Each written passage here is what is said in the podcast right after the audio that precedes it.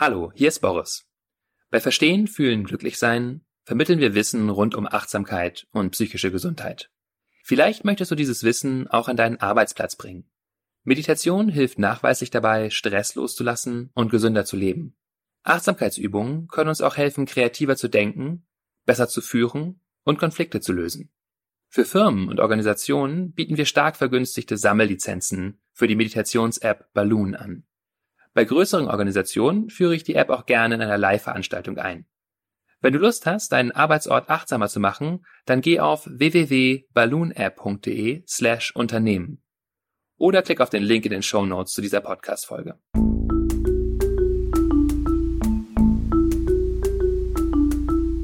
Verstehen, fühlen, glücklich sein mit Sinja Schütte und Boris Bornemann.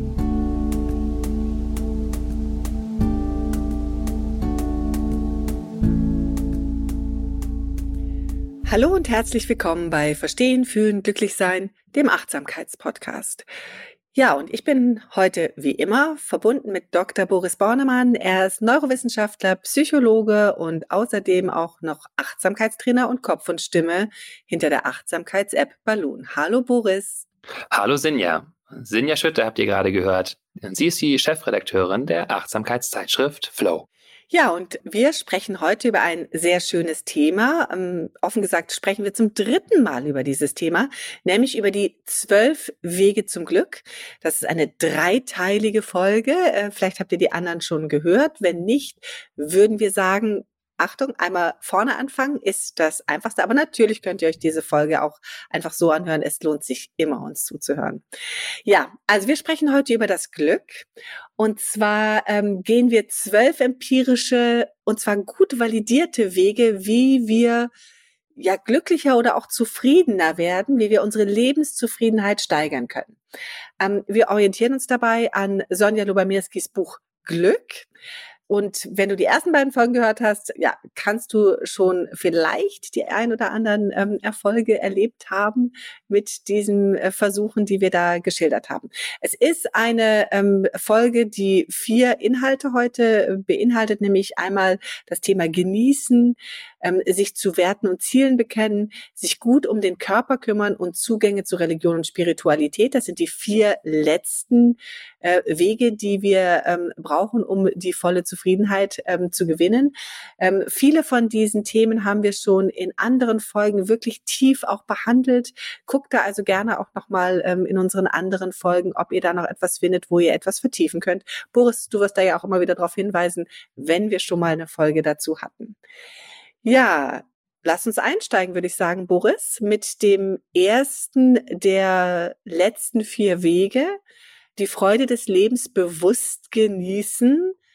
Hm, magst du einmal definieren, was heißt denn das eigentlich so, also genießen? Wir haben da wahrscheinlich alle sehr unterschiedliche Vorstellungen. Viele verbinden Genuss mit was kulinarischem, aber es geht ja noch viel weiter. Ja, es geht darum, alles, was angenehm ist und was wir erleben, uns bewusst zu machen und bewusst damit innezuhalten, um das auszukosten. Und das kann alles Mögliche sein, wie du schon gesagt hast, etwas Kulinarisches, etwas, was gut schmeckt, gut riecht, aber es kann auch ein schöner Moment sein, wo wir mit einem Menschen reden und in Verbindung sind und merken, wow, das ist gerade echt angenehm. Und allein das zu bemerken, können wir vielleicht schon fühlen, wenn ich das sage, ändert so ein bisschen was, ja, so dass wir nochmal so zusätzlich sagen, stimmt, das ist echt angenehm. Es ist wie so eine Echokammer sozusagen, die ich meinem Glück, meinem angenehmen Erleben nochmal so an die Seite stelle. Du sagst es schon, es macht was mit, äh, mit einem. Ich konnte das auch gerade schon bemerken, wenn man sich bewusst dann darauf einlässt, hat es so eine Art Wohlgefühl. Was passiert denn da jetzt ganz konkret in unserem Körper, dass wir dieses Wohlgefühl empfinden? Ja, das kommt natürlich sehr darauf an, was wir da für eine Freude erleben. Also, das würde wahrscheinlich ein bisschen kompliziert werden, wenn man jetzt sagen, was passiert im Körper damit. Also, wir oder vielleicht kannst du uns einfach erstmal sagen, was löst es bei uns aus, wenn wir etwas genießen? Ja, also hm, prinzipiell ist das eine Strategie, die gut untersucht ist in der positiven Psychologie, deswegen sprechen wir ja drüber. Ähm, also vor allen Dingen Fred äh, Bryant von der Universität Chicago hat da schon also seit über 20 Jahren viel Forschung zu gemacht und eben festgestellt, dass Menschen, die die Angewohnheit haben, das bewusst zu machen, bewusst auszukosten, was angenehm ist, äh, zufriedener sind. Ja, das ist erstmal wenig erstaunlich auch. Wir können uns das natürlich sofort klar machen, dass das so sein wird, aber es ist eben wichtig, wie bei vielen, über das wir hier reden, sich das klar zu machen, dass das ein Weg ist, äh, bewusst eben unserem Glück ein bisschen auf die Sprünge zu helfen. Und da gibt es verschiedene Studien, die das äh, zeigen. Eine Studie zum Beispiel von Martin Seligmann im der Urväter der positiven Psychologie, der das auch bei Depressiven untersucht hat.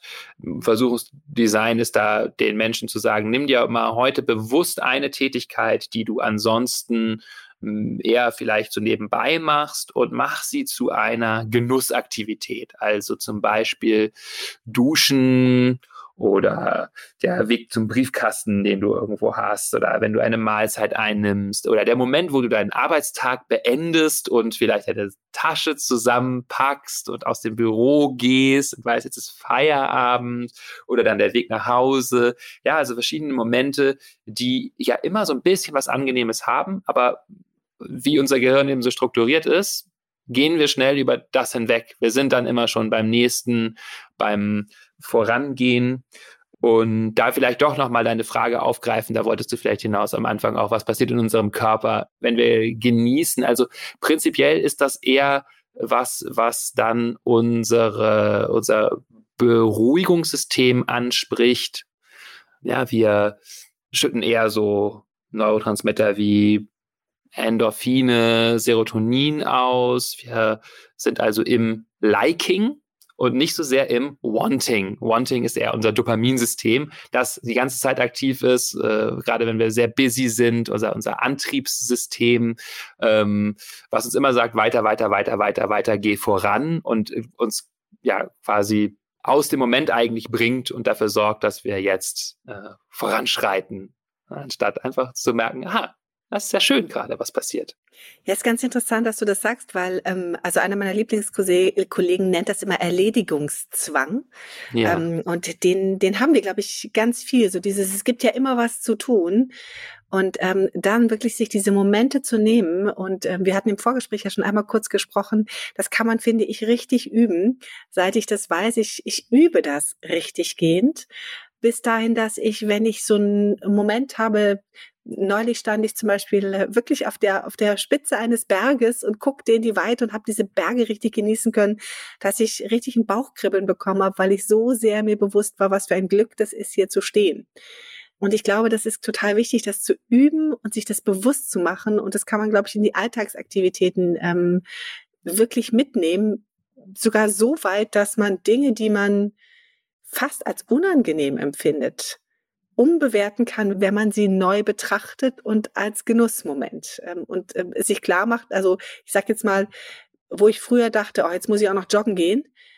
Wenn ich jetzt sage, oh, ich darf jetzt laufen gehen, ich tue meinem Körper richtig was Gutes und der, der wird davon profitieren, der wird versorgt mit Sauerstoff, dann macht das was mit dem, wie ich das empfinde. Ja, genau. Schön, dass du das nochmal sagst, dass das sogar auch bei unangenehmen oder bei Dingen, die wir manchmal einfach so abtun oder vielleicht sogar als nervig ansehen, gelingen kann, das zu genießen.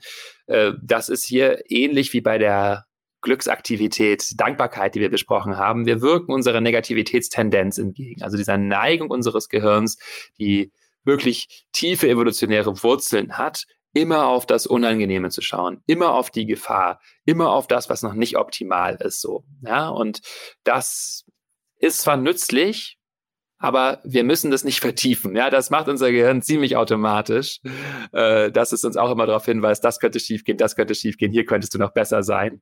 Wir dürfen uns also wirklich erlauben, äh, auf das zu schauen, was jetzt gerade angenehm ist. Und äh, damit unsere Zufriedenheit steigern. Und das hat wiederum auch viele hilfreiche Effekte. Also es ist ja so, da, wenn wir zufriedener sind, äh, dann äh, kommen wir auch über Schwierigkeiten schneller hinweg, sind auch tendenziell leistungsfähiger oder können auch dann eben mit den Gefahren besser umgehen. Also es ist gar nicht so, dass wir jetzt dann zum Luftikus werden und äh, die, die Gefahr ist relativ gering. Also da müssten wir schon sehr, sehr viel äh, äh, drüber kleistern. Äh, für die meisten Menschen ist es tatsächlich eben ein Gewinn, diese Strategien einzubauen und äh, da kommen Verluste sozusagen bei. Ja, also keine Angst, unsere Grundeinstellung ist so ähm, vorsichtig und auf das Negative geguckt, dass das äh, bisschen Genuss, dass wir uns da jetzt gönnen, uns nicht zum, wie hast du es gerade gesagt, Luftikus macht. Das finde ich sehr schön. Hast du denn für uns noch ein paar ja, Tipps, äh, Methoden, Möglichkeiten, wie wir diesen Genuss bewusst kultivieren? Du hast schon gesagt, sich so zwei, drei Dinge am Tag rausnehmen, mal fokussieren. Gibt es noch weitere Dinge, die ich tun kann? Ähm, ja, das ist wirklich eine gute Sache, sich erstmal äh, auf eine Sache oder zwei am Tag bewusst zu beschränken. Das wird an den Studien auch häufig so gemacht, weil wenn wir uns einfach sagen, auch heute versuche ich mal mehr zu genießen. Das kann funktionieren, es kann aber auch einfach untergehen. Während wenn ich mir konkret vornehme, ah, heute auf dem Nachhauseweg oder jetzt gleich auf dem Nachhauseweg oder jetzt gleich beim Duschen, das mache ich wirklich zu einer Genussaktivität. Das kann gut sein, einzelne Aktivitäten rauszusuchen. Oder aber ich kann es eben schon auch zu meinem Fokus machen für den Tag oder für eine ganze Woche. Uns immer wieder dran zu erinnern, wenn was Angenehmes da ist, innezuhalten na, das ist jetzt angenehm. Oder uns diese Frage wirklich immer bewusst zu stellen, ähm, immer mal wieder im Laufe des Tages, was ist denn jetzt eigentlich angenehm? Und dann, ja, da körperlich mit zu sein, also diese Pause, das Innehalten, was ja wirklich ein entscheidender Bestandteil von Achtsamkeit ist, äh, lässt dann sozusagen auch das angenehme Einfließen, Einströmen, wenn wir wirklich innehalten merken, naja, stimmt, jetzt diese Luft auf der Haut oder diese Ruhe, die ich empfinde, während ich hier draußen über den Holzfußboden gehe oder äh, die Vögel, die gerade zwitschern und da stiller mit werden, ruhiger mit werden. Körperlichkeit kann uns häufig helfen, uns aus den Gedanken rauszuführen. Also eher so Dinge, die wir in der Achtsamkeitspraxis eben machen. Körper spüren, eine tiefe Atempause nehmen, äh, so bisschen durch diese Frage vielleicht auch, ja, wie erlebe ich das jetzt und wo ist das angenehm im Körper, das so zu erkunden und den Geist ein bisschen in Suspense zu bringen, so in so eine, so eine Pause. Ah ja, äh, innehalten damit. Innehalten, das ist, glaube ich, ein ganz wichtiger Punkt. Ähm, kann ich denn das auch, wenn ich innehalte, nutzen, dass ich mich vielleicht an etwas an, an positive Momente erinnere oder mich schon jetzt auf etwas vorfreue, ist da, ist das auch schon Genuss? Ja, äh, genau. Also die Sonja Lubamirski hat einen etwas breiteren Begriff von Genießen.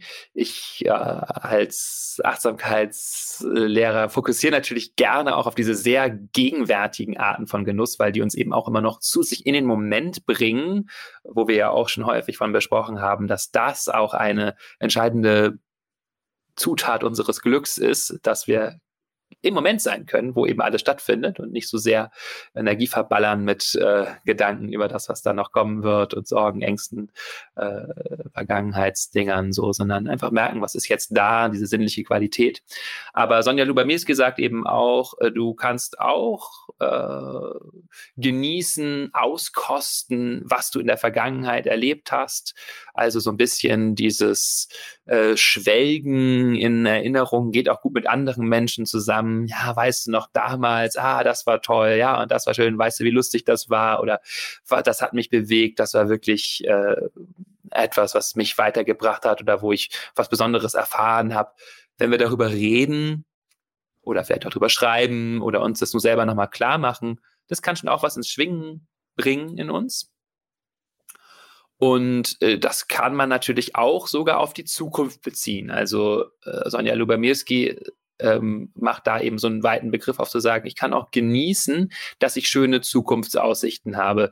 Das klassische sich vorfreuen. also äh, sich erinnern. Auf ah, ja. Urlaube. Genau, einfach sagen, oder oh, morgen beginnt das Wochen oder jetzt beginnt das Wochenende oder mm, oder sich überlegen, ja, worauf kann ich mich denn freuen?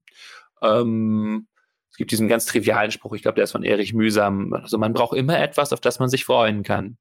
Und das ist wie so vieles erstmal ja trivial, aber wenn wir uns uns klar machen, wir können das spüren, dass wenn es da etwas gibt am Horizont, von dem wir wissen, ah ja, schön, dann haben wir so eine andere Energie und Beschwingtheit. Und auch das können wir mal bewusst hervorkitzeln, dass wir uns bisschen dieses Ziel am Horizont nochmal vergegenwärtigen oder dieses Schöne, was da kommt. Und das muss wirklich auch nicht inkompatibel sein mit einem Leben im Moment, denn wenn wir uns mal so selbst beobachten, wissen wir, dass wir ohnehin immer irgendwelche Gedanken haben, ja. Und ob die jetzt äh, um das Problem kreisen oder unsere eigene Unzulänglichkeit oder das, was da alles morgen Schwieriges in der Zukunft kommt, oder ob wir da auch mal ein bisschen Highlights mit reinmalen sozusagen oder nicht malen, sondern einfach nur mal hervorheben, eben die sind da. Ja, es zieht uns jetzt nicht weniger aus dem Moment. Im Gegenteil, wahrscheinlich, wenn wir eben wissen, ach, dass wir sind sicher sozusagen, da wird was Schönes passieren, fällt es uns auch leichter, im Moment zu sein, als wenn wir versuchen, äh, die Probleme zu managen die ganze Zeit. Ja, also es lohnt sich, den Moment äh, auszukosten, ihn zu genießen, wie du gerade gesagt hast. Es ähm, ja, ist für uns einfach äh, essentiell, äh, um eine Lebenszufriedenheit zu haben, das äh, zu ja, lernen. Ähm, ich finde es auch ganz spannend, was du gerade gesagt hast, nochmal eben, äh, dass es auch okay ist, äh, oder dass Sonja Lubomirski zumindest uns auch noch den Weg eröffnet, zu sagen, man kann auch an schönen äh, vergangenen, vergangenen Ereignissen sich genussvoll erfreuen oder an einer Vorfreude. Ich glaube, das kennen wir auch. Das gibt also dadurch ein großes, weites Spektrum, wie man äh, Momente genießen kann und ähm, auch über eine lange Zeit genießen kann. Das finde ich äh, einen sehr schönen Gedanken. Wobei ich natürlich deinen, deinen Ansatz teile, zu sagen, in den Moment kommen und lernen, diesen Moment zu genießen, ihn bewusst wahrzunehmen und eben das vielleicht mal äh, zu starten, indem man sich ein, zwei Dinge am Tag fest vornimmt, die man mal genießt eine Woche lang. Und dann könnt ihr das ja mal ausprobieren und sehen, ob das eure Zufriedenheit nicht doch wesentlich steigert. Boris, ich würde jetzt sagen, das war ein Genuss, lass uns weitergehen und lass uns uns jetzt mit den Werten und Zielen beschäftigen, die auch weiterhin äh, oder die der äh, zweite Weg sind heute, den wir besprechen wollen, wie wir ja unser äh, unser Leben zufriedener gestalten können. Nämlich, äh, du hast es genannt, sich zu Werten und Zielen bekennen. Magst du vielleicht als erstes einmal nochmal darlegen, wo ist der Unterschied zwischen einem Wert und einem Ziel? Das vermischt sich ja eng, aber da gibt es einen Unterschied. Genau, es vermischt sich so ein bisschen, aber Werte sind die breiteren, tieferen, überdauernderen äh, Konzepte sozusagen und Dinge, zu denen wir uns bekennen, also äh, Verbundenheit, äh, Treue, Loyalität, äh, Abenteuerlust, äh, ein ehrliches Leben führen, ehrlich sein, ja, diszipliniert sein, klar sein, strukturiert sein, also so Dinge, bei denen wir merken, das ist generell wichtig für uns oder etwas zu einer besseren Welt beitragen, zum Beispiel so als, als Grundleitmotiv unseres Lebens. Das heißt, das sind so äh, größere, generativere Konzepte sozusagen, also die in jeder Situation auch irgendwie eine Rolle spielen. Ich kann mich jetzt fragen, was heißt es jetzt gerade ehrlich zu sein? Was heißt es jetzt, sich verbunden zu fühlen, auf Verbundenheit zu schauen? Äh, also ganz breite, nicht mit ganz konkreten Ergebnissen im Außen verbundene Haltungen, die ich habe.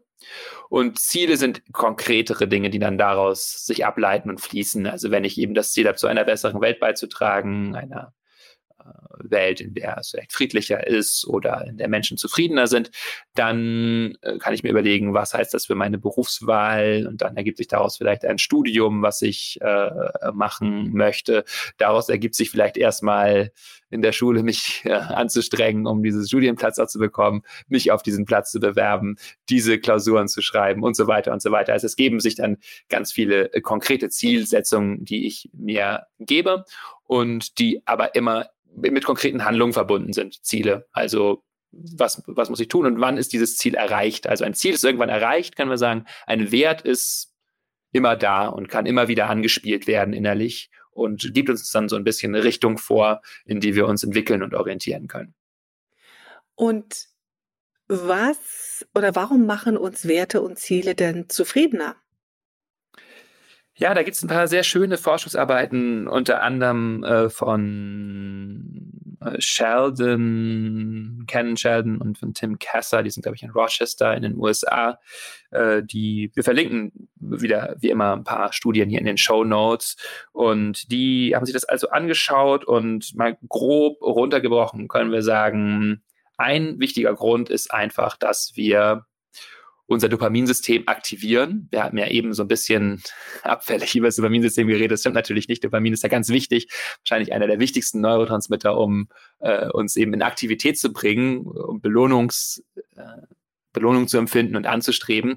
Und äh, wir kennen das alle, wenn wir was haben wollen, die Erregung auf dem Weg dahin, die fühlt sich angenehm an, auch wenn wir wissen, ah, da ist was Angenehmes, was uns bevorsteht, eine Belohnung, ein Lob, was uns erwartet, wenn wir diese Arbeit gut machen zum Beispiel. Und dann kommt das Lob auch tatsächlich. Ja, also äh, das äh, ist ein, das aktiviert uns einfach. Das, so sind wir Menschen einfach geschaffen, dass wir immer irgendwelche Ziele haben und ähm, macht uns also wach und aktiv. Und es gibt in unserem Leben auch Struktur. Das ist so der zweite Punkt. Also wir haben das ja auch bei der Sektion über Flow besprochen, dass so ein strukturierter Problemlöseraum sozusagen wichtig ist, dass ich weiß, was denn jetzt eigentlich zu tun ist. Und das weiß ich, wenn ich eben mir bewusst bin, was das Ziel ist, was ich hier anstrebe. Also am Ende soll da ein Text stehen, der irgendwo veröffentlicht wird. Oder am Ende soll dieses Holzstück, was ich da gerade schnitze, aussehen wie ein Pfeil oder was auch immer. Ja, das kann ja kleine oder große Ziele sein. Äh, oder am Ende, ja, will ich irgendwie eine Auflage von was auch immer erzielt. Alles, ich denke, ist alles ne, so Verlags- äh, und äh, schreibe ähm, Ziele, aber wir können das sicher abstrahieren. Also Dinge, wo ich einfach weiß, was ist das Ziel, wo, wie kommt es raus oder beim Schachspielen den König Schachmatt zu setzen. Und dann weiß ich, das ist das Ziel. Und äh, das macht die Dinge klar und strukturiert uns und schafft eine gewisse Kohärenz im System. Dann äh, dritter Punkt, dass uns Ziele über schwierige Phasen hinweg helfen. Also wenn wir wissen, da und da will ich hin und das ist erstrebenswert und wichtig und gut und löst letztendlich auch einen Wert von mir ein oder ist einem gewissen Wert von mir gemäß, dann komme ich auch darüber hinweg, wenn es mal schwierig ist, dann merke ich, ah, das Studium ist nicht immer nur leicht und ich habe da auch manchmal meine Kämpfe mit, aber ich, es lohnt sich eben, da bin ich mit einem tieferen Wert verbunden. Das Ziel lockt mich weiterhin und äh, ich ja, ergeht mich nicht ganz so sehr meiner Misere und der Schwierigkeit, als wenn mir eigentlich alles egal wäre. Also so dieses angetrieben sein, ein Ziel haben, kann eben auch sehr, sehr gut sein. Äh, und schließlich noch ein wichtiger Punkt auch ist, dass die meisten Ziele es erfordern, dass wir uns in soziale Zusammenhänge begeben. Viele Ziele lassen sich auch nur zusammen mit anderen erreichen. Und wobei eigentlich ja fast die meisten, meisten Berufe sind mit anderen Menschen verbunden, aber ja, viele Ziele, die wir uns setzen, sind eben äh, so, dass wir sie nur mit anderen erreichen können und das sorgt dann wieder dafür, dass wir zwischenmenschliche Kontakte pflegen und äh, das wissen wir ja auch aus der letzten Folge zum Beispiel, wie wichtig äh, Kontaktbeziehungen Kontakte sind, ja. Zufriedenheit sind. Wie ist das denn? Wir sprechen ja gerade sehr ähm, allgemein über Ziele und Werte. Ist es egal, welche Ziele und Werte ich habe? Also, funktioniert das für alle Ziele und Werte oder ähm, wie muss ich zu diesen Zielen und Werten stehen, dass es wirklich funktioniert, zufriedener zu sein? Ja, also es gibt zwei Dinge, die äh, laut der Forschung von Sheldon und Kessler eine Rolle spielen dabei, wie zufrieden mich meine Ziele und Werte machen? Oder haben sie Struktur und die Art der Werte und Ziele untersucht, die Menschen benennen und stellen zwei Dinge fest. Das eine nennen sie Kohärenz und das andere organismische Kongruenz. Ich sage gleich, was das heißt und beides hängt mit unserem Glück zusammen.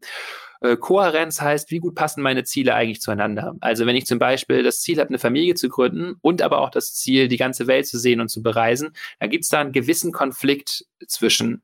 Und äh, ja, das heißt, ich sollte meinen Zielraum vielleicht ein bisschen anders strukturieren und sagen, vielleicht reicht es jetzt auch erstmal äh, Brandenburg zu sehen oder ja, ja und äh, kleinere Dinge zu sehen und vielleicht kann das andere warten oder andersrum oder ne, also eine gewisse Kongruenz, äh, äh, Kohärenz einfach meiner Ziele, dass die sich nicht so widersprechen, das leuchtet ein, aber es ist durchaus äh, gut mal hinzuschauen, inwiefern will ich eigentlich doch sehr unterschiedliche Dinge. Das ist auch ganz normal. Da dürfen wir ein bisschen Mitgefühl mit haben, dass das so ist. Aber uns auch klar machen, da wäre es schon ganz gut mal hinzuschauen, ob ich vielleicht irgendwo was loslassen kann, äh, um ähm, auch zufriedener damit zu sein, dass ich eben nicht alles auf einmal bekommen kann? Oder äh, wie kann ich vielleicht alles auf einmal bekommen, wenn ich es ein bisschen einheitlicher formuliere, sozusagen. Jetzt mal ganz grob gesagt. Also das ist die, äh, äh, die Kohärenz unserer Ziele. Und das zweite ist das, was sie organismische Kongruenz nennen. Und bedeutet also, inwiefern ist das, was ich da mir wünsche, kongruent, also übereinstimmend mit dem Organismus. Also letztendlich ist das was, was auch natürlich, menschlich mir wirklich wohltut. Da kommt natürlich doch also eine gewisse ähm, objektive Wahrheit ins Spiel. Ja, also kann ihr mal sagen, ja, du kannst alles wollen, aber es zeigt sich eben doch, dass Menschen gewisse Bedürfnisse haben und in der Regel äh, im Schnitt Menschen zufriedener sind, die Werte und Ziele benennen, wie zum Beispiel ein sinnerfülltes Leben haben, äh, die auf Intimität und Freundschaft oder Verbundenheit abzielen, darauf zu einer besseren Welt beizutragen oder auch Kompetenzen und die eigene Selbstwirksamkeit zu steigern. Im Vergleich zu Zielen wie finanzieller Erfolg, einen gut bezahlten Job haben, Ruhm und Ansehen. Ja, also äh, das heißt, wir könnten sagen, Ziele, die so mit Verbindung und Wachstum äh, in Verbindung stehen, die dazu beitragen, äh, das sind eher Ziele, die uns tatsächlich auch zufrieden machen. Das ist doch eine super Nachricht, finde ich. Ja, also ähm, was wir immer gesagt haben oder was, was, was man immer sagt, Geld allein macht nicht glücklich und ähm, also Ruhm und Ehre und viel Geld, das ist es nicht, was uns glücklich macht, sondern wie du es gerade so gesagt hast, ein erfülltes Leben, Intimität, Freundschaften, ähm, ja, und äh, dieses äh, für eine bessere Welt etwas tun, macht uns doch zufriedener. Das ist doch sehr, sehr schön. Wie finde ich denn jetzt heraus, ob diese Werte zu mir passen und welche Ziele ich denn so habe? Da hast du doch bestimmt ein paar Strategien und ähm, Vorgehensweisen. Ja, ähm, ich wiederhole hier mal zwei, die wir auch äh, schon vor ein paar Monaten mal besprochen haben in unserer Folge zu kontrollieren und loslassen. Da ging es auch viel um Werte. Mm, das eine ist, dass wir damit meditieren und äh, uns die Frage stellen, was ist mir wirklich wichtig? Können wir uns hinsetzen, Körper spüren, diese Frage so in unser Herz fallen lassen, ohne zu starken Druck. Ja, also das ist wirklich etwas, was man auch genießen darf, zu spüren, was bringt denn so eine Resonanz in mir hervor, dass ich mich lebendig fühle, dass ich merke, ja, das ist mir wirklich wichtig, da spüre ich, da werde ich lebendig, da wird wird's warm, wenn ich daran denke, ah ja, verbunden zu sein mit anderen, liebevoll zu agieren oder äh, Spaß zu haben, eine Leichtigkeit auch zu empfinden oder so. Dann merke ich, ja, ja, das ist gut. Und dann können wir es aufschreiben. Das ist auch eine gute äh, Art und Weise, diese Meditation dann weiterzuführen. Zum Beispiel einen Zettel oder ein Buch sich vorzunehmen und ganz viele Sätze hinzuschreiben, die beginnen mit wichtig ist mir und dann einfach schauen, was kommt da so. Ähm, ich könnte auch sein, ich schätze oder ich bekenne mich zu. Aber ich empfehle mal, einen Satz anfangen zu nehmen, weil das, das dem Geist ein bisschen einfacher macht, äh, äh, dann so einfach zu produzieren, nicht zu viel zu zensieren. Das kann erstmal was ganz Triviales sein. Wichtig ist mir, dass mein Hund jeden Tag äh, leckeres Essen hat. Ja, das ist auch ein schöner, schönes Ziel und ähm, also wirklich, dass es da gut laufen zu lassen. Und ähm, eine andere Übung, die wir hier auch schon mal vorgestellt haben, kann sein, sich das Leben vom Ende her vorzustellen und sich zu fragen, wie möchte ich denn da gelebt haben? Wenn ich zum Beispiel denke, ich bin, was ich, 80, 85 und sitze dann in einem Garten und bin recht zufrieden mit meinem Leben. Ich schaue auf mein Leben zurück und merke, das war doch eigentlich recht gut. Und äh, bemerken nochmal, was denn da eigentlich gut war. Wofür sind wir eingestanden? Wofür haben wir unsere Energie aufgewendet? Auch wenn es vielleicht nicht immer leicht war. Was waren die, die Werte, die wir damit verfolgt haben? Was wollten wir in die Welt bringen und haben das vielleicht zum Teil geschafft? Sind vielleicht auch zum Teil daran gescheitert, aber haben doch immer diese gute Intention im Herzen getragen. Und äh, so kann man sich das vielleicht auch äh, so ein bisschen spielerisch erarbeiten, wofür ich denn eigentlich stehen möchte mit meinem Leben. Ja, also zwei schöne Übungen oder zwei schöne Möglichkeiten, glaube ich, sich dieser Thematik zu nähern, ähm, der mit den Werten und mit den Zielen. Wir können ja heute nicht ganz so viel ähm, in die Tiefe gehen, wie wir das sonst tun, ähm, weil wir noch zwei weitere Punkte vor uns haben. Du möchtest noch was dazu ergänzen? Ja, genau. Nur noch einen ganz kleinen Punkt, äh, weil wir jetzt viel über Werte auch gesprochen haben. Das, was wir, diese Übungen, die wir gemacht haben, die können sich auf Werte und auf Ziele beziehen. Aber wenn wir dann so Werte haben, kann es auch gut sein, dann zu schauen, ja, welche Ziele, welche konkreten Handlungen folgen denn jetzt daraus? Was kann ich jetzt konkret machen, um diesen Werten nachzukommen, wenn das noch so abstrakte Begriffe sind? Und dann eben möglichst runterbrechen die Ziele in einfache, konkrete ähm, Schritte so, und eine Sache kann dann noch helfen, nämlich äh, nachweislich ist es so, dass wenn ich Menschen äh, erzähle, was ich da machen möchte, ich das dann auch wahrscheinlicher tue. Wenn ich sage, äh, ich möchte äh, gerne mich irgendwo freiwillig engagieren, ich spreche da schon drüber, dann mache ich das auch wahrscheinlicher. Oder auch, ich möchte morgens äh, joggen gehen. Menschen, die sowas äh, auch äh, bekennen anderen gegenüber, die machen das auch mit einer größeren Wahrscheinlichkeit. Ja, kennt man dass man, wenn man drüber redet, macht man es auch eher. Ja. Das ist auch nochmal wichtig. Ähm, also insofern redet drüber, über eure Werte und eure Ziele, teilt sie mit anderen, dann seid ihr sofort auch ähm, gleich äh, in Verbindung mit anderen und das ist ja wahrscheinlich schon äh, äh, Teil eines, eines Werts und eines Ziels, wenn ihr uns hier zuhört. Vermuten wir jetzt einfach mal. Ja, danke dir erstmal, Boris, für diese ähm, schönen ja, Möglichkeiten, sich seinen Werten und Zielen zu nähern. Das mit dem Aufschreiben der Sätze, mit dem Satzbeginn, wichtig ist mir. Oder eben auch ähm, diese Rückschau. Das finde ich immer wieder zwei schöne Übungen. Das kann man gar nicht häufig genug äh, sich nochmal wieder dran erinnern, ähm, das auch wirklich zu tun und ähm, irgendwo vielleicht auch hinzulegen, wo man es dann auch nochmal wieder lesen kann und sich angucken kann. Das sind ja dann auch Dinge, die einen ähm, ein Leben lang begleiten, hm, sich sicherlich auch mal verändern. Ziele verändern sich auf jeden Fall. Vielleicht verändern sich auch Werte. Das ist auf jeden Fall sehr spannend, das immer wieder mal zu machen.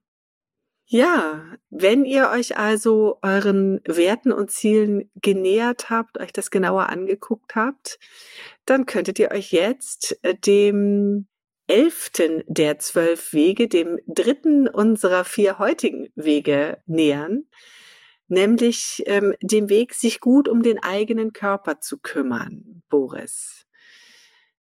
Das ist fast schon ein, ein, eine Selbstverständlichkeit irgendwie.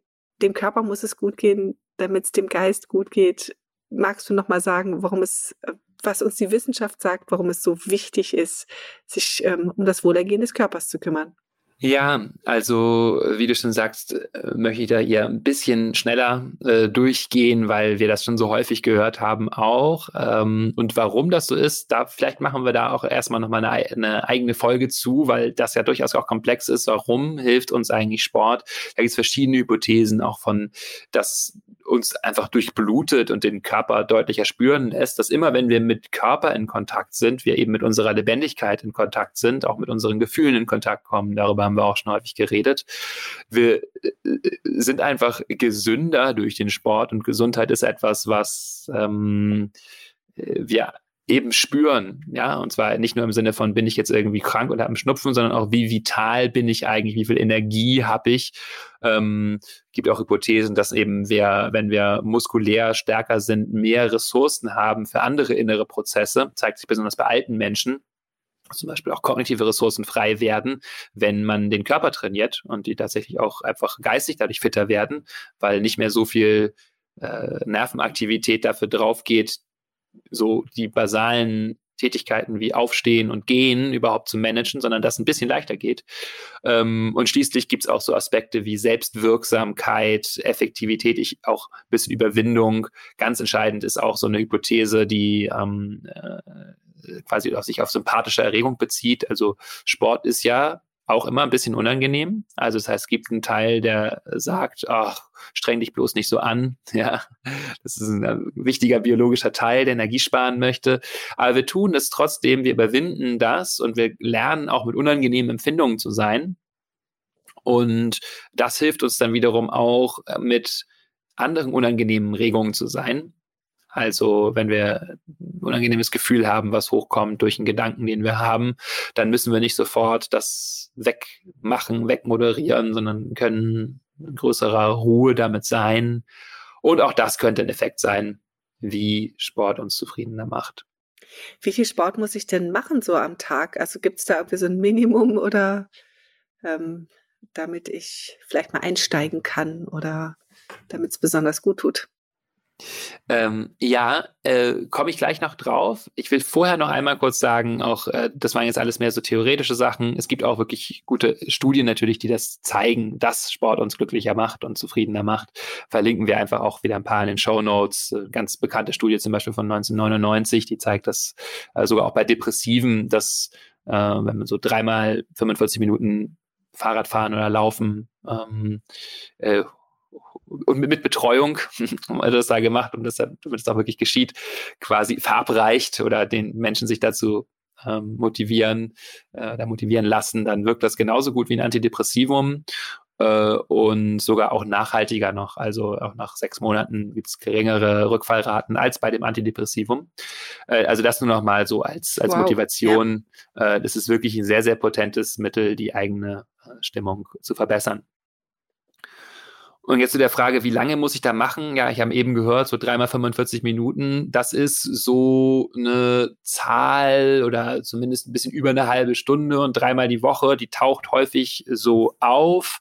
Ich habe jetzt hier für diese Folge keinen ganz umfänglichen Review gemacht, wie da die Datenlage ist, aber ich habe äh, eine Studie im Hinterkopf, in der sich auch zeigt, dass bereits zehn Minuten deutliche Effekte auf die Stimmung haben. Also äh, da wurde so aufgeteilt, zehn Minuten bringen was und dann irgendwie mehr als 30 Minuten. Das war, war so ein Finding.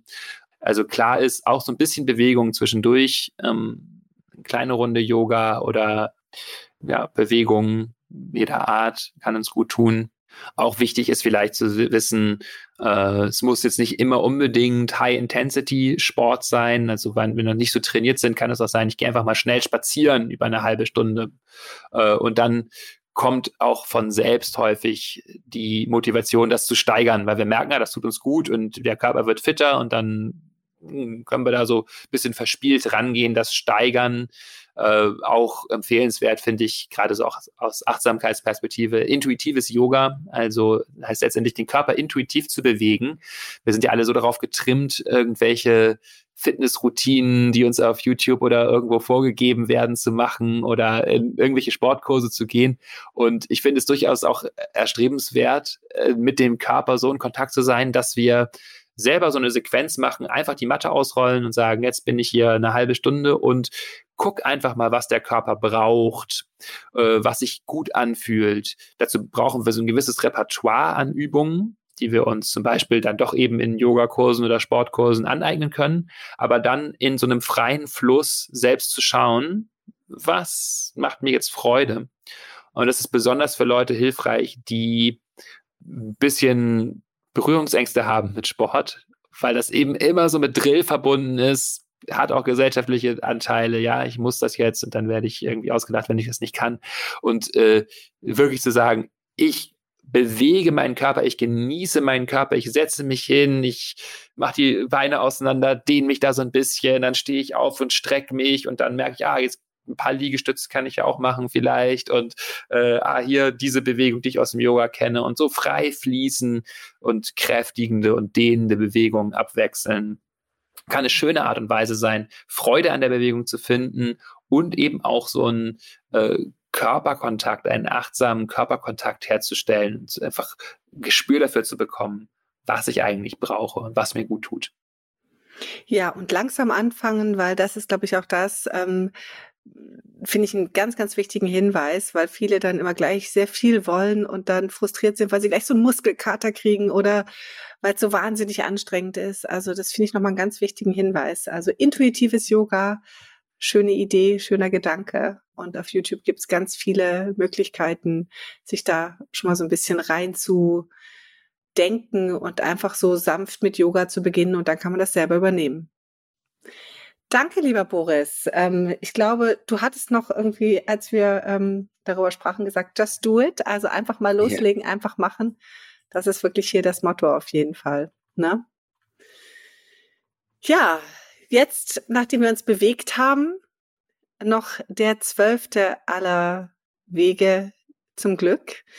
Und zwar geht es jetzt um Religion und Spiritualität. Ja, also eben eine spirituelle Praxis pflegen ist auch ein Weg, das Leben zufriedener zu machen. Warum? ja, da äh, will ich äh, gleich noch eine Studie auch zu zitieren und ähm, so die äh, wirksamen Ingredienzien in Religion und Spiritualität sozusagen ein bisschen isolieren. Zunächst finde ich aber wichtig zu sagen, dass das sozusagen ja der Klassiker ist unter den Glücks Glücklichmachern. Genau, unter den Glücklichmachern. Das ist sozusagen schon seit tausenden von Jahren etwas, wo sich Menschen Bezugsrahmen ausgedacht haben oder auch gefunden haben oder wo auch immer die jetzt herkommen, möchte ich jetzt nicht drüber spekulieren oder reden, aber jedenfalls gibt es weltweit äh, Praktiken, die sich teilweise sehr unterscheiden. Deswegen ist es auch ganz interessant zu schauen, warum äh, das wirklich wirksam ist. Also von polytheistischen oder monotheistische Religionen, über atheistische Religionen, also ne, Buddhismus zum Beispiel letztendlich, ähm, aber äh, auch äh, zu sehen, es geht nicht nur um Religion, sondern ähm, in den Studien, über die wir hier sprechen, da wird eben auch Spiritualität mit einbezogen, was nicht an eine Religion gekoppelt sein muss, sondern da ist eben eher so ein tiefer Weltbezug mit gemeint, auch so eine ja, ist immer gar nicht so leicht zu definieren. Verbundenheit? Ist es eine Verbundenheit, um die es geht. Also ja, wir machen noch mal eine Folge zur Spiritualität, haben wir uns auch vorgenommen. Aber was mir hier wichtig ist, ist einmal vielleicht noch hervorzuheben, äh, hier wird immer viel Albert Einstein zitiert, wenn man so über säkulare Spiritualität spricht. Ich finde das schön, an, an der Stelle darauf hinzuweisen, dass der ganz, ganz viel geschrieben hat, was wirklich sehr mystisch ist oder wo er die, so diese Alleinheit der Welt betont und die Erfahrungen, die wir da machen können von Verbundenheit, von Staunen oder auch äh, mystische Erfahrungen. Und äh, er steht sicher nicht in Verdacht, äh, Matsch in der Birne gehabt zu haben. Äh, das heißt, wir können uns wirklich klar machen, das, worum es hier geht, eben ja, diese Verbundenheit, äh, äh, Tiefe, Staunen, dieses Mystische oder auch hinausgehen, vor allen Dingen über unseren Verstand, ist sehr gut mit dem Verstand vereinbar. Also das geht es, das ist wirklich ein Ding, so, wir gehen über den Verstand hinaus, wir haben so Wahrnehmungsebenen, die viel tiefer, intuitiver sind. Und ähm, das braucht eben keine geordnete Religion sozusagen. Und wenn du sagst, dass, ähm, also du sagst es ja so schön, es geht nicht nur um das Glauben, sondern es hat wirklich auch ähm, quasi eine, eine, einen wissenschaftlichen Hintergrund. Kannst du ein bisschen sagen, ähm, was, wie die Studienlage da ist, warum Religiosität und ähm, Spiritualität uns zufriedener macht? Ja, es gibt dazu sehr, sehr viele Studien und wie immer äh, auch natürlich Kontroversen. Wenn ich da jetzt mal so auf eine große Studie hinweisen kann. Das ist vielleicht ganz hilfreich, weil die sehr groß und neu ist. Die verlinken wir in den Show Notes von 20, äh, 2022. Erschienen in den Journal of Happiness Studies. Mm, da wurden 256 andere Studien ausgewertet. Also man sieht, da haben schon einige Leute was zu geforscht, die in äh, sehr vielen verschiedenen Ländern der Erde durchgeführt wurden, mit insgesamt 660.000 Personen. Also wirklich eine riesen Datenbasis. Und da zeigt sich ein Zusammenhang von Religiosität oder Spiritualität mit Lebenszufriedenheit, ein positiver, der ist, also Effektgröße, Pearson-Korrelation Punkt 19, das ist ein ja nicht riesengroßer, aber doch ja hier eben sehr deutlich gezeigter Effekt. Und worin besteht der? Also warum ist das so? Äh, genau, und dann ist eben die Frage, ja, warum, wie kommt das zustande? Und da werden auch verschiedene Dimensionen angeguckt. Mm, und äh, eine ist, dass wir Sinnhaftigkeit erleben durch Religion oder Spiritualität. Es kommt eine gewisse Deutung in die Welt. Wir alle streben nach Sinn. Auch darüber haben wir ja mal gesprochen in der Folge zum Sinn. Also Sinn ordnet irgendwie die Welt. Hängt zusammen mit dem zweiten Punkt von, von Handlungsleitlinien und äh, sozusagen Handlungsstruktur. Wir bekommen auch eine Antwort auf die Frage dargereicht äh, oder können uns die selber vielleicht darreichen aus unserer spirituellen Praxis. Was soll ich tun? Diese wichtige Frage. Wir bekommen ein bisschen Orientierung auch, Klarheit darin. Mm, dann gibt es den Punkt äh, Gemeinschaft und sozialer Support natürlich. Wenn wir sowas praktizieren, machen wir das häufig mit anderen Menschen zusammen. Da kommt wieder der, dieser äh, soziale Aspekt mit rein. Auch, dass wir unterstützt werden von anderen. Und dann gibt es noch zwei weitere Dimensionen, die dann auch alle einzeln untersucht werden in dieser Studie. Und zwar sind das spirituelle Praktiken. Also wir haben als Teil unserer Religiosität oder Spiritualität eben Dinge, die wir da tun, wie zum Beispiel meditieren oder beten, die sozusagen wieder so eingebettete Glücksstrategien sind, die wir auch schon an anderen Orten besprochen haben, nämlich Dankbarkeit, wie wir es im Gebet machen, oder eben in den Moment kommen, äh, fühlen, klarer werden, ähm, wie wir es beim Meditieren machen, wo wir mehr Flow-Erlebnisse und Genießen begünstigen, zum Beispiel. Und dann der letzte Punkt, der hier rauskommt in dieser Studie, sind äh, spirituelle Erfahrungen. Und die spielen tatsächlich sogar eine relativ große Rolle. Da ist eine Effektstärke von Punkt 30, also größer als der Gesamteffekt.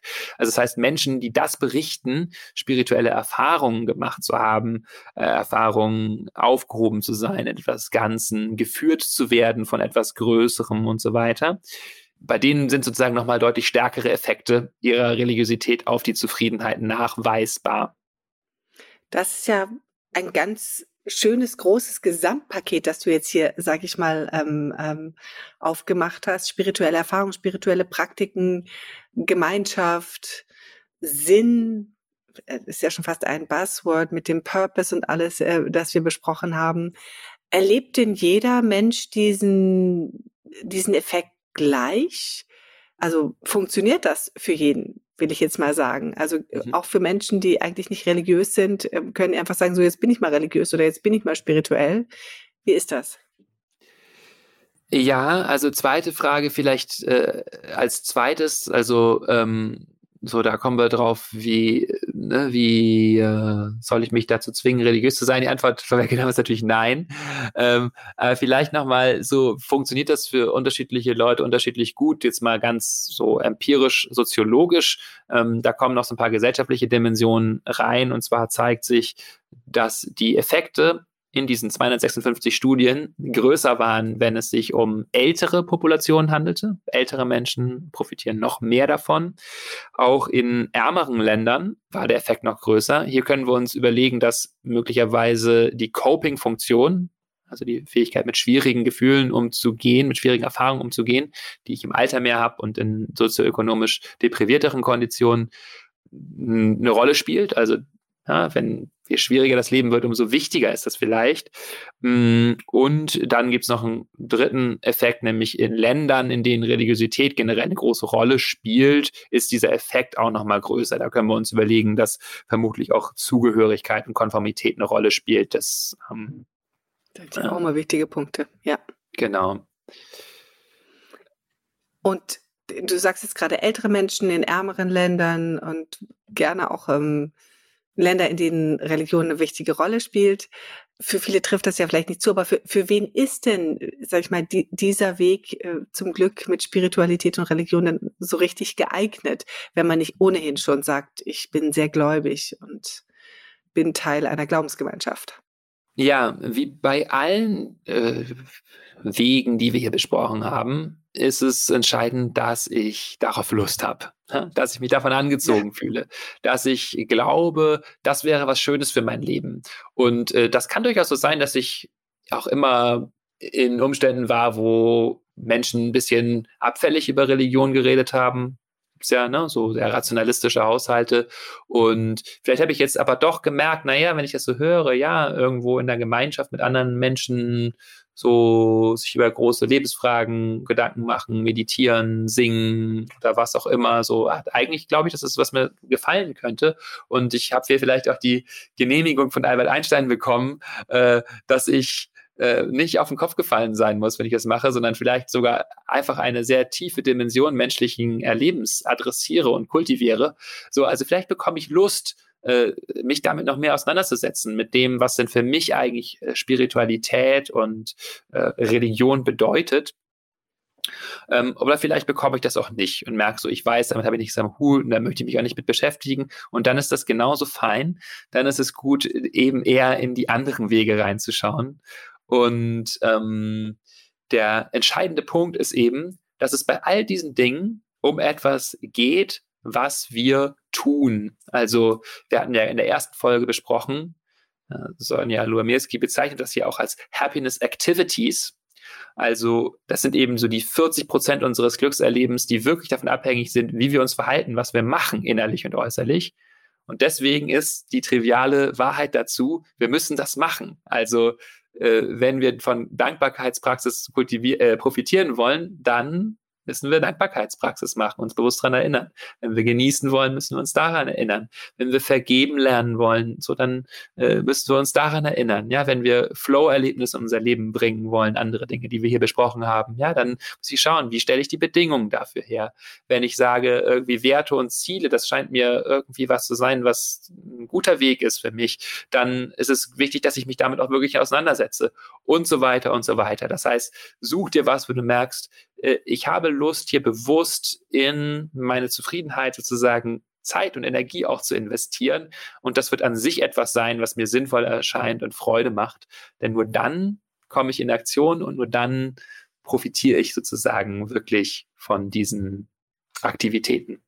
Das ist ja eigentlich schon ein ganz wunderbares Schlusswort, ähm, Boris, das du jetzt hier gerade gesagt hast, nämlich dieses es zu tun, loszulegen, sich etwas zu suchen äh, von diesen zwölf Wegen, die ja, was zu einem spricht, was zu mir passt, was, ähm, was mich, ja, worauf ich Lust habe, um dann eben auch ähm, den Erfolg zu spüren, die Zufriedenheit, die gesteigerte Zufriedenheit zu spüren. Wir müssen es einfach nur tun wir wissen alle, dass einfach nicht immer einfach ist, aber ich glaube, das ist eine ganz wichtige äh, Nachricht, die wir einfach jetzt, glaube ich, hier am Ende dieser äh, letzten Glücksfolge euch nochmal mitgeben möchten. Tut es, geht, äh, geht hin und hört euch die drei Folgen nochmal an. Ähm, schreibt euch vielleicht auch die zwölf Wege einfach einmal mit und ähm, dann könnt ihr immer wieder daran denken und darauf zurückkommen und überlegen, was gefällt euch jetzt gerade und dann ähm, euch einfach mal eine Woche lang mit genau diesem einen Weg beschäftigen.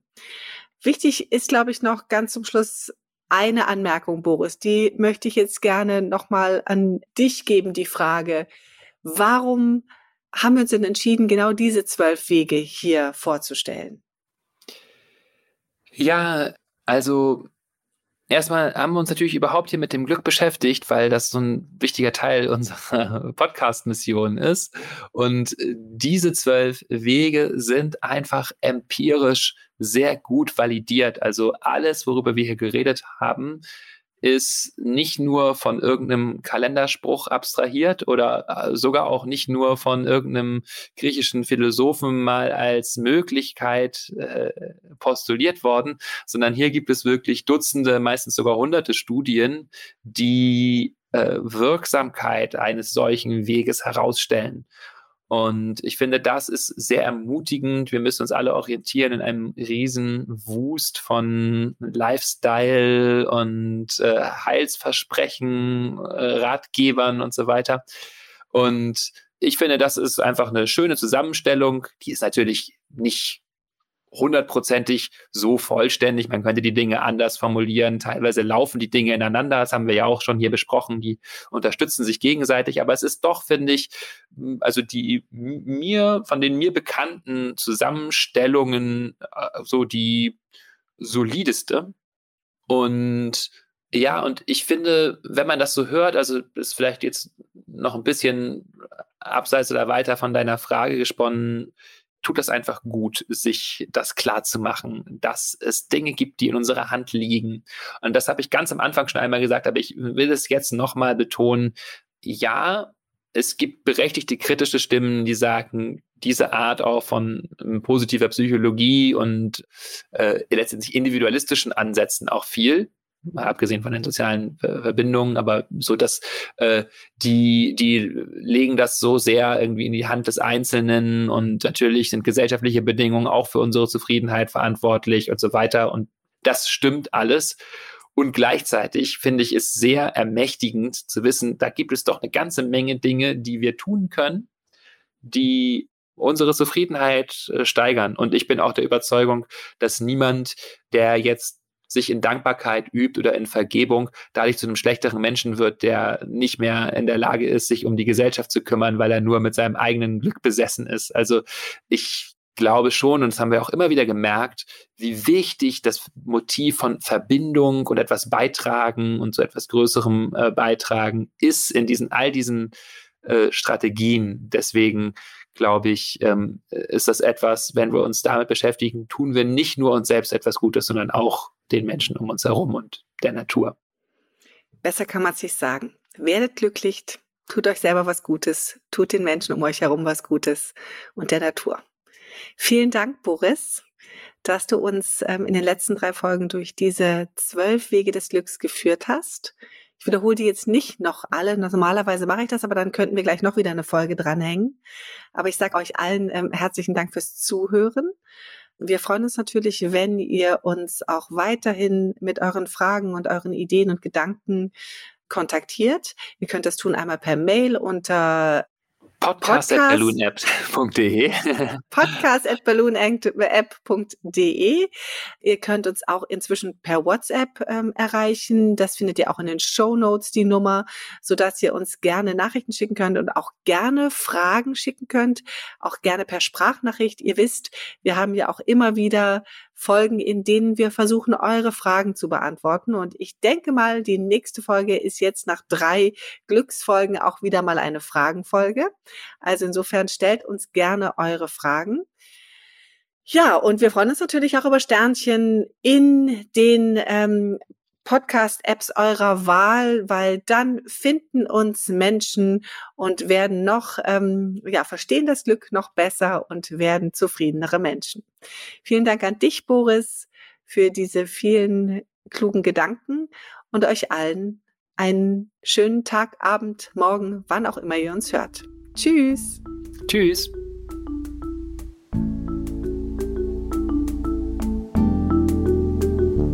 Das war Verstehen, Fühlen, Glücklich Sein, der Achtsamkeitspodcast.